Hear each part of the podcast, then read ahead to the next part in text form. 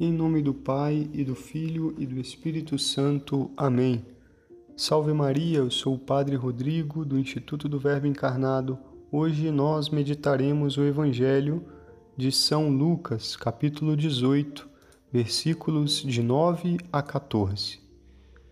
Diz o seguinte: o Evangelho de hoje.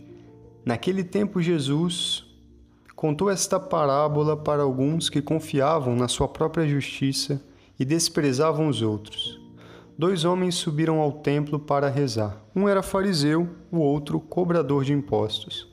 O fariseu de pé rezava assim em seu íntimo: Ó oh Deus, eu te agradeço porque não sou como os outros homens, ladrões, desonestos, adúlteros, nem como este cobrador de impostos.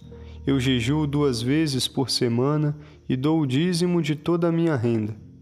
O cobrador de impostos, porém, ficou à distância e nem se atrevia a levantar os olhos para o céu, mas batia no peito, dizendo: Meu Deus, tem piedade de mim que sou pecador. Eu vos digo: este último voltou para casa justificado, o outro não. Pois quem se eleva será humilhado, e quem se humilha será elevado. Palavra da salvação, glória a vós, Senhor. Caríssimos, o Evangelho de hoje nos aponta um grande perigo, um perigo que pode sempre existir e invadir nossa vida espiritual, que é o perigo da vanglória, da glória vã são João Clímaco, em sua obra A Escada Santa ou A Escada do Paraíso, quando ele fala sobre o 21º degrau, ele diz o seguinte: Se temos o desejo de agradar ao Rei dos céus, esforcemo-nos por não desejar outra glória senão a do alto. Com efeito, quem a experimentou despreza por completo a glória terrena, mas só quem experimentou aquela pode desprezar esta. E o santo continua: Quem pede a Deus que lhe conceda dons em troca do seu esforço, constrói sobre fundamentos instáveis. Pelo contrário, quem se considera devedor receberá subitamente uma riqueza inesperada.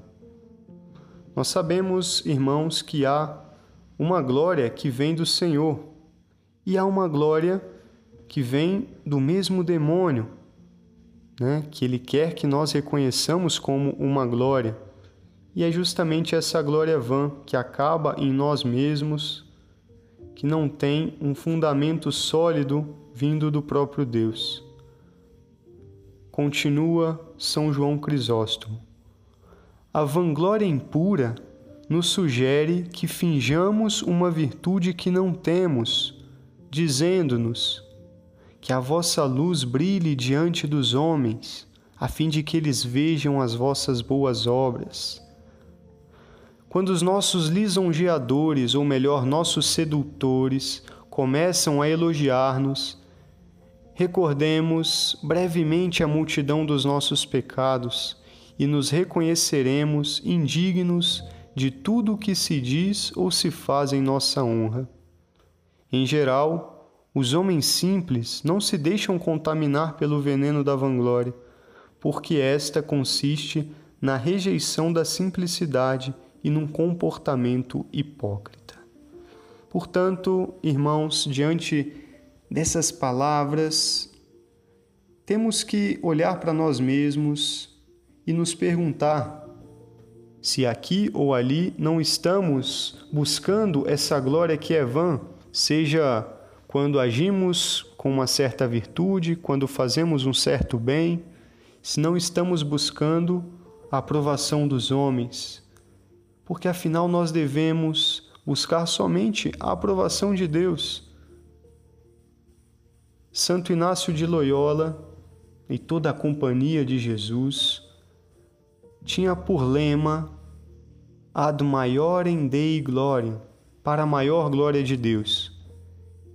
Portanto, que tudo em nossas vidas seja ad maiorem Dei glória, o meu trabalho para a maior glória de Deus, o bem que eu faço para a maior glória de Deus, a minha penitência, o meu jejum, a minha oração, tudo para a maior glória de Deus.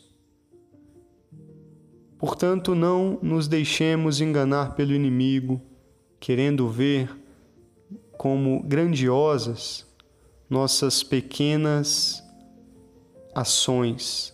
Vejamos que afinal temos muito em nós para ser reprovado. E se há algo bom em nós, é por graça de Deus. Que toda a glória, portanto, seja dada a Ele. Deus vos abençoe. Em nome do Pai e do Filho e do Espírito Santo. Amém.